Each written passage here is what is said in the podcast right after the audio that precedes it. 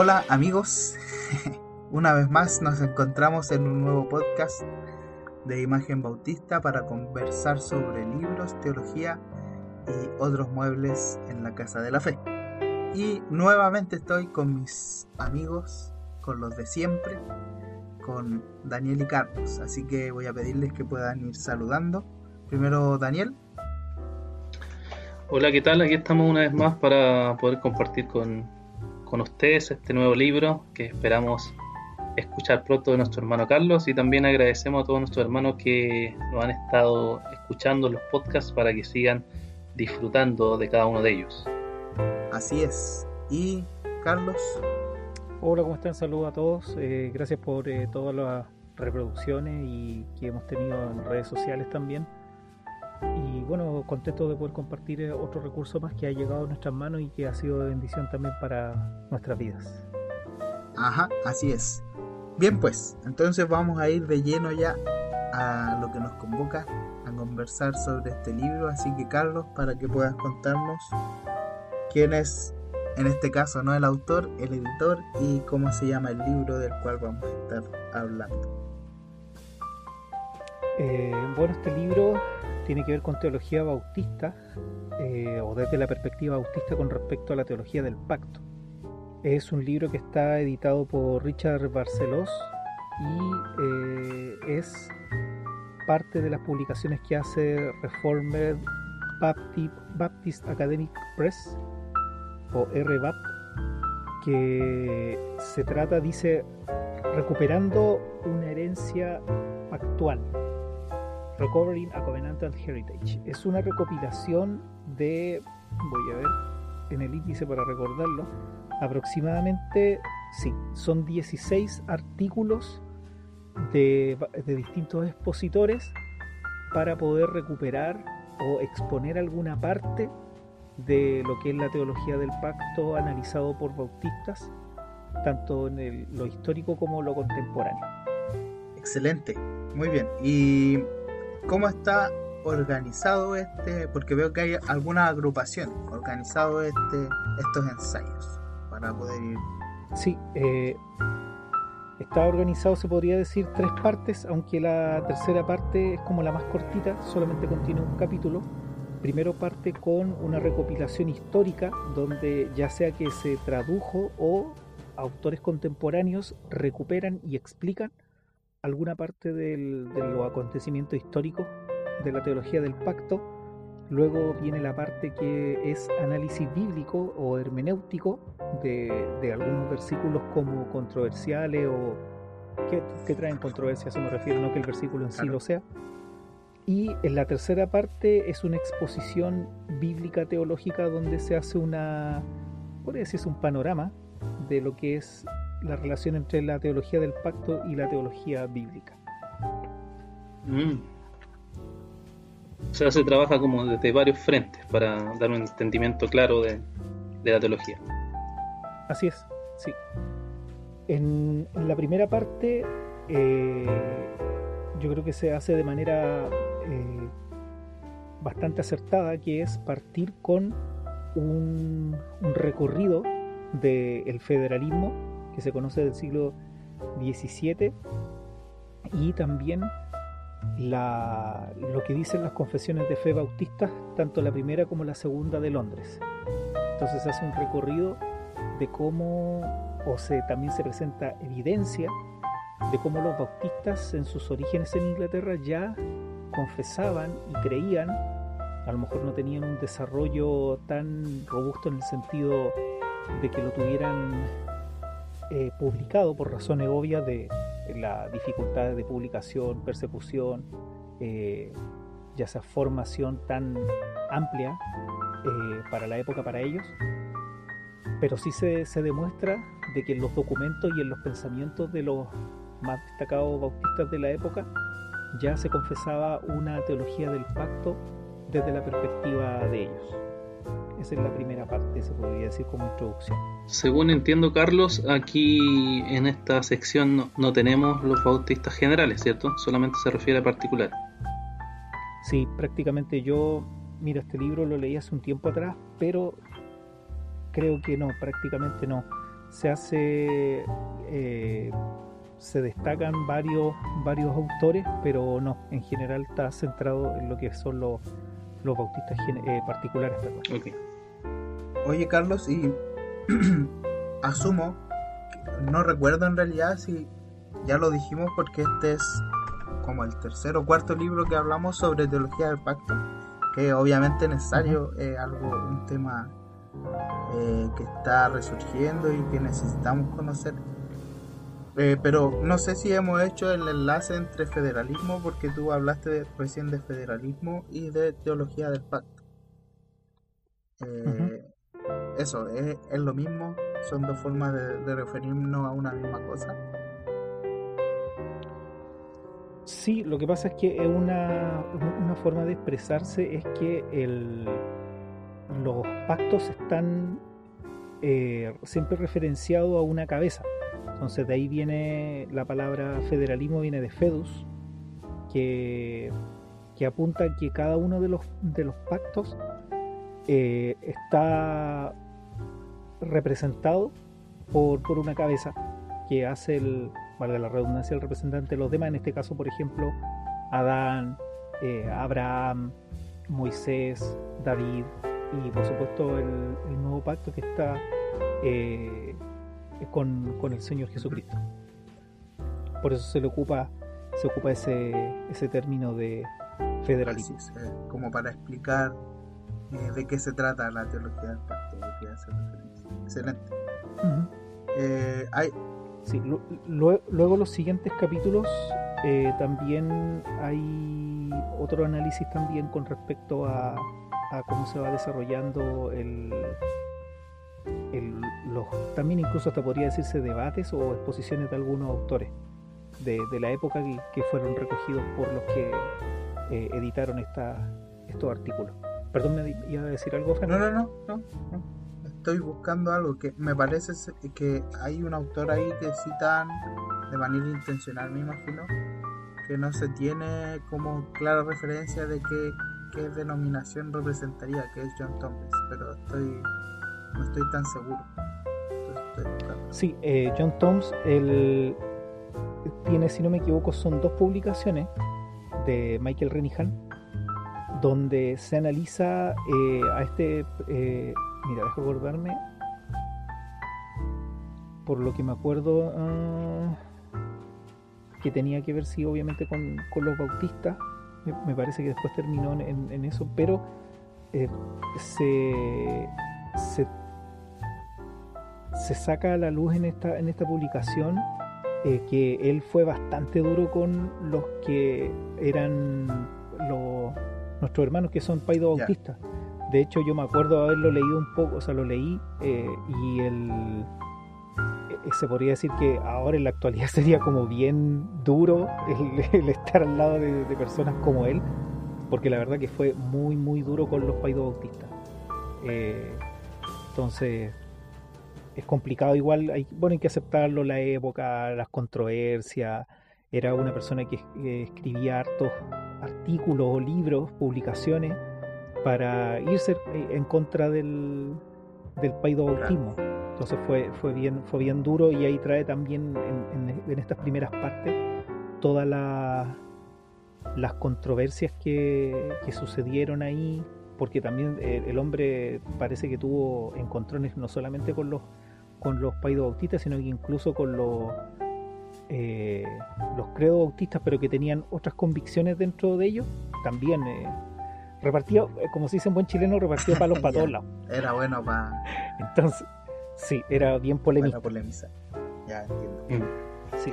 sí, oye, el, capítulo 4 eh, me llama la atención ahí donde habla de cierto de que el argumento puritano del bautismo creyente, que dice que se usaba el principio regulador de la adoración como un argumento.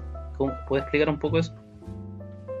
Sí, en esta parte eh, parte primero con un recorrido un poco del, del desarrollo breve del, puritanismo y eh, ellos decían de que primero partían con, la definición eh, para ir como al punto por qué ellos creían en eso, primero con la definición de la palabra baptizo, luego eh, continúa con los ejemplos que salen en las escrituras de, la práctica eh, y después, ah, y también lo relaciona con la Gran Comisión, con los textos de la Gran Comisión.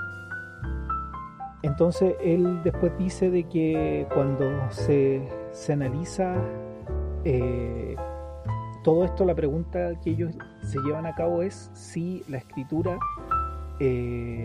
expresa o no el, mandato a bautizar eh, a, los infantes.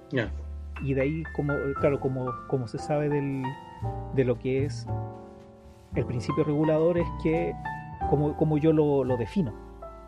Si es eh, hago lo que Dios dice o hago lo que Dios dice y hago lo que no prohíbe o hago lo que Dios dice y no hago lo que Dios prohíbe, etcétera. Todos los argumentos que nosotros conocemos un poco con respecto a, a lo que es el principio regulador. Eh, así que los se analiza de cómo los primeros bautistas, si no me equivoco, sale, eh, se toca un poco el, el catecismo de Collins y otros, otros autores como Spilsbury del, de la época para decir de que no, pues no estaban de acuerdo porque el, que no hay ni mandamiento ni ejemplo donde se pueda llevar a cabo esto en, la forma en la cual se empezó a desarrollar la, el culto, que no incluía el bautismo de, de infantes, sino que eh, em, se mandaba el bautismo de creyentes.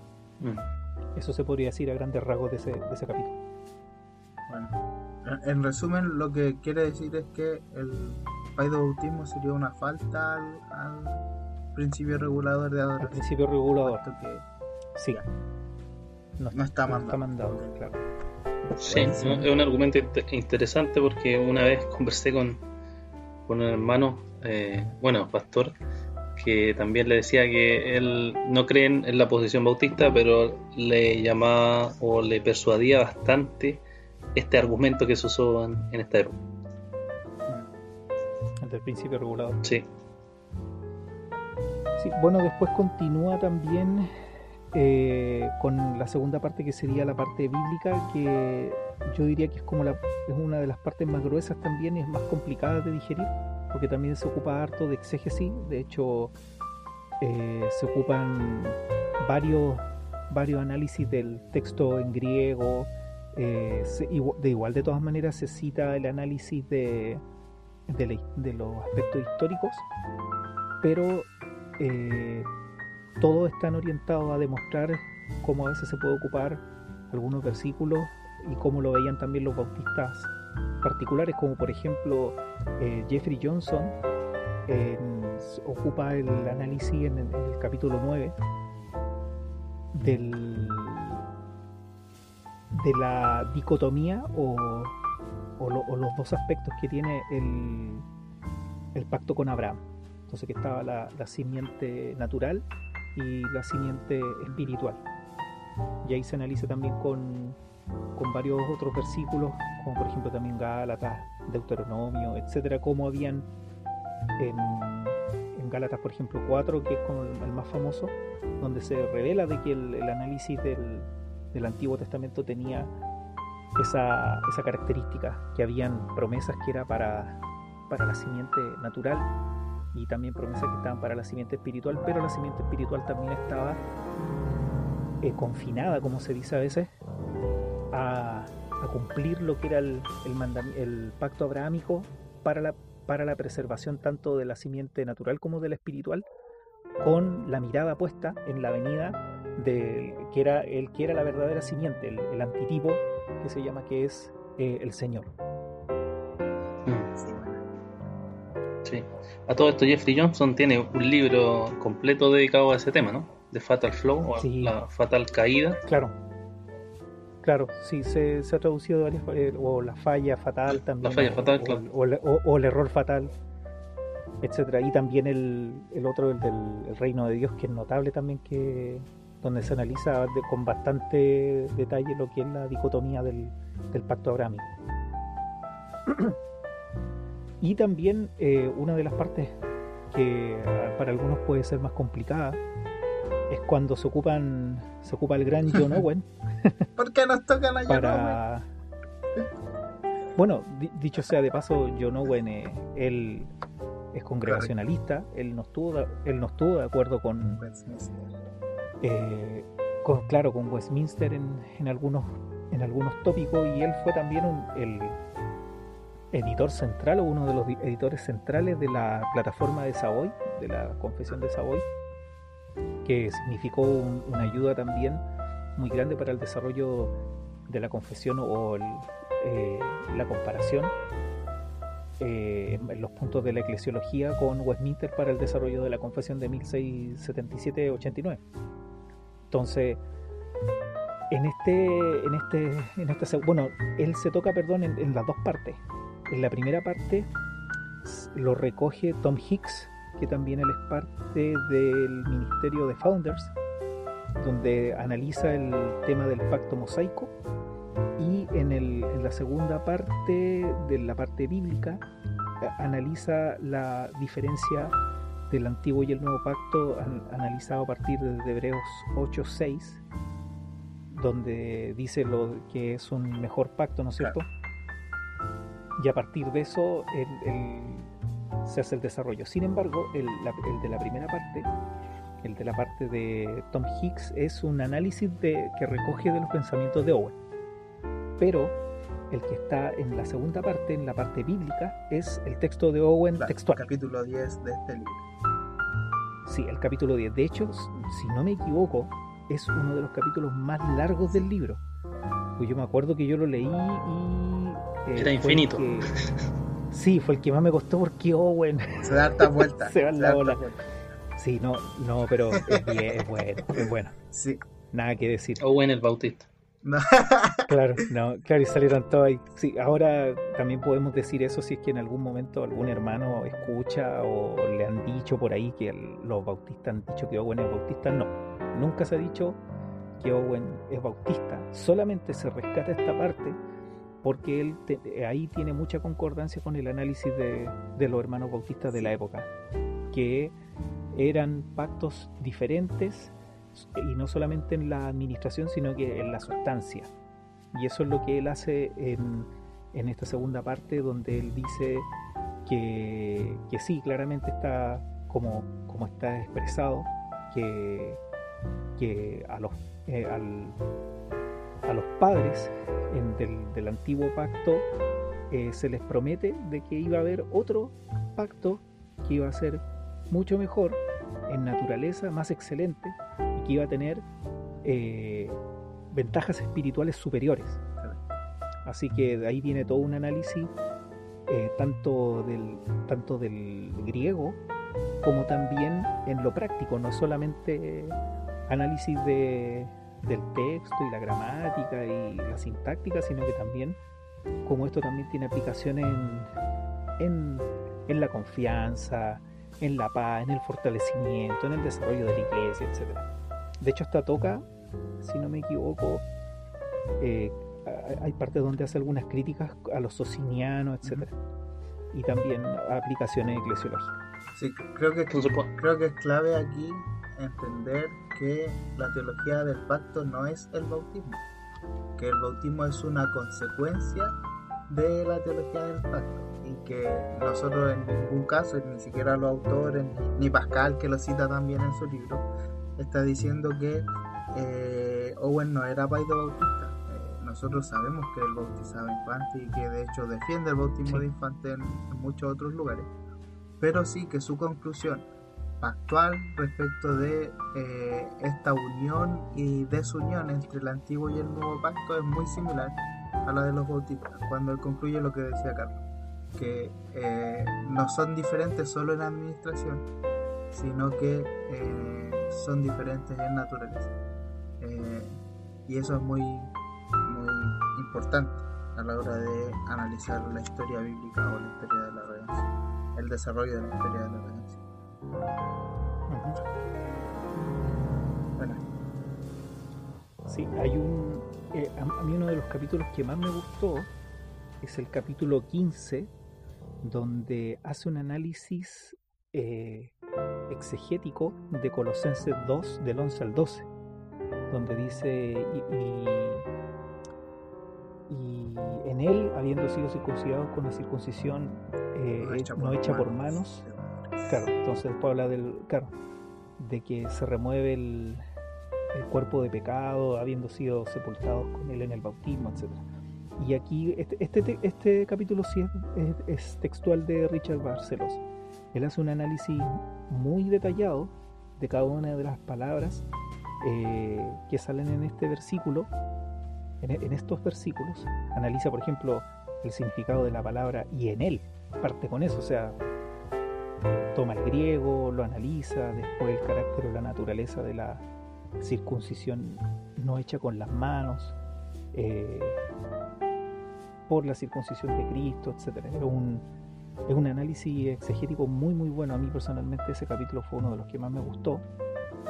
Como incluso cita a otros autores para, para concluir por qué se aplicaría lo que decía recién Franco, que el paralelo es eh, la circuncisión con, no con el bautismo en agua, sino que la circuncisión del corazón. Claro, la conversión de la cual decanta la expresión externa de, del bautismo del creyente que confiesa y dice, yo he experimentado que Dios me cambió y, quiero que ahora ustedes lo vean públicamente, quiero presentar esto de manera visible. Mm. Sí. Ese es un, un, texto prueba que se usa para argumentar a favor del paido bautismo. Sí, como, creo que sí. Como también el, el, otro que creo que el capítulo 14, donde está el, otro texto prueba que usan, que es el de Hechos 2.39, que también creo que lo, que, lo analiza. Sí, sí, es el del bautismo de casa, ¿o no? Cuando Pedro dice, eh, y ustedes y sus hijos. Claro, la promesa no es ah, solo para, ustedes, sino para tus hijos. Que no termina ahí. Sí. Claro, sí, de hecho, eso hace también, sí. Eh, esos dos son bastante buenos y de hecho, el de, el de Hechos recoge los pensamientos de Calvino, de Owen, de Turretin, de la Confesión, de Babin también. Y los va comparando.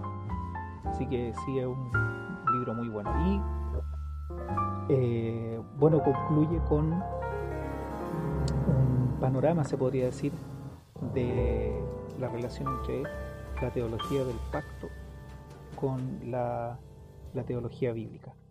Hace como un cierre, se podría decir, donde se va diciendo, bueno, y por esto se concluye de que cada uno de los pactos, el pacto con Moisés, el pacto con Adán, etc. Y también destaca el asunto del pacto de redención, mm. que es el pacto que sabemos que está por sobre todo lo. Fuera de la historia. De hecho, exacto, claro, entonces, de hecho dice, hace, un, hace una, un dibujo, un... ¿Cómo decirlo? Sí, se podría decir, un, no me acuerdo cómo se dice, un inserto, un dibujo donde pone un triángulo y en la parte superior, en el ápice, dice pacto de redención, arquetipo. En el extremo izquierdo dice antiguo pacto, el tipo, y el nuevo pacto, el antitipo. Notable. Notable. Jaque mate. Sí, cuando lo vi quedé loco, como se dice. Entonces, el pacto de redención es el arquetipo de todos los otros pactos. El antiguo pacto sería el tipo y el nuevo pacto sería el antitipo que es donde se cumple. Y claro, el cumplimiento real. Buenísimo. Así que eso pues mis hermanos. Excelente.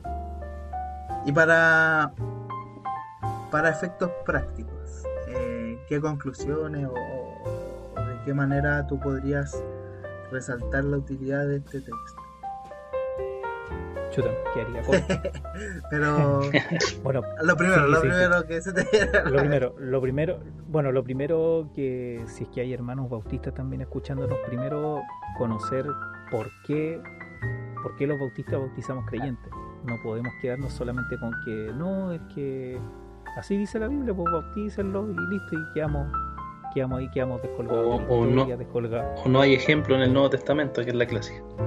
Claro, quedamos descolgados, entonces tampoco hay ejemplos para que toquen alabanzas con guitarra, tampoco hay ejemplos para que, para que se pongan terno, etcétera Entonces sí, claro, quedamos con un argumento pobre. Entonces, ver el desarrollo, cómo hermanos bautistas desarrollaron una teología que tiene sentido con, con la conclusión, lo histórico, eh, los debates, y todo eso decanta en una eclesiología saludable y un, una razón de ser por el cual hacemos lo que hacemos. Y en la segunda parte, que puede ser un poco más complicada, bueno, también es un, es un llamado que a veces nosotros también tenemos que tomar de no nos podemos quedar para siempre en, lo básico, hacer un esfuerzo, eh, invertir un poco más de, cabeza y también pedirle ayuda al Señor cuando, cuando ingresamos a estos lugares donde se nos puede hacer complicado a veces avanzar, pero todo tiene su porqué. Y, vamos a poder eh, entender por qué los bautistas tomamos esa conclusión y la tomaron nuestros padres, estos viejos bautistas. Excelente, hermano. ¿ah? Nuevamente un tremendo libro, un libro eh, lleno de esfuerzo y de, y de Biblia. Así que eh, yo no sé si yo no sé si Carlos dijo que estaba en inglés, ¿sí? Ah, dijo el título en inglés, así Perdón. Y tampoco dijo cómo conseguirlo, si puedes tirar eso. Claro, yo, bueno, en, la, página de Reformer Baptist Academic Press se puede encontrar, también pueden buscarlo en, Facebook al hermano Richard Barcelos, tiene un perfil donde también a veces eh, pone los enlaces para adquirir estos materiales. Sí, lamentablemente por ahora está en inglés, esperamos que sea traducido y es un, muy, es un muy buen texto como un segundo paso de teología del pacto porque ya tiene un poquito más de, complejidad. Es un libro, no dije cuántas páginas tenía, son cerca de 400 creo. No, quedé corto, 500, bueno, si no, si no tomo en cuenta ni el, ni el índice de escritura ni el índice de nombre, serían 500. Pero lo bueno es que se pueden leer lo que la persona le interese. Claro, puede. Porque como, como tiene. claro, porque como tiene eh, capítulos que empiezan y terminan, por así decirlo, no, no está obligada la persona a continuarlo, puede ir leyéndolo según lo que le vaya interesando. Excelente. Ya pues, eh, Daniel, ¿quieres hacer algún último comentario? Eh, no, solamente invitar a los hermanos a, como decía Carlos, a eh, hacer un esfuerzo de, oración, como también de comprar el libro, para poder leerlo y poder profundizar en, los orígenes bautistas respecto a la teología del pacto, que creo que es muy importante siempre para, eh, para la iglesia actualmente. Así es, así, es. Carlos, ¿tú algún saludo, despedida para ir cerrando el capítulo? bueno, Sí, que sigan compartiendo los podcasts. Eh, también eh, recibimos sus saludos, sus sugerencias también para, para poder ir eh, los recursos también para, para, para compartir y para conversar. Así es. Ya pues amigos, llegamos hasta aquí en este episodio y les animamos como ya lo hacían mis hermanos a que puedan seguir preparándose, estudiando la escritura y viviendo eh, según la voluntad de Dios. Así que nos vemos en otro episodio. Adiós.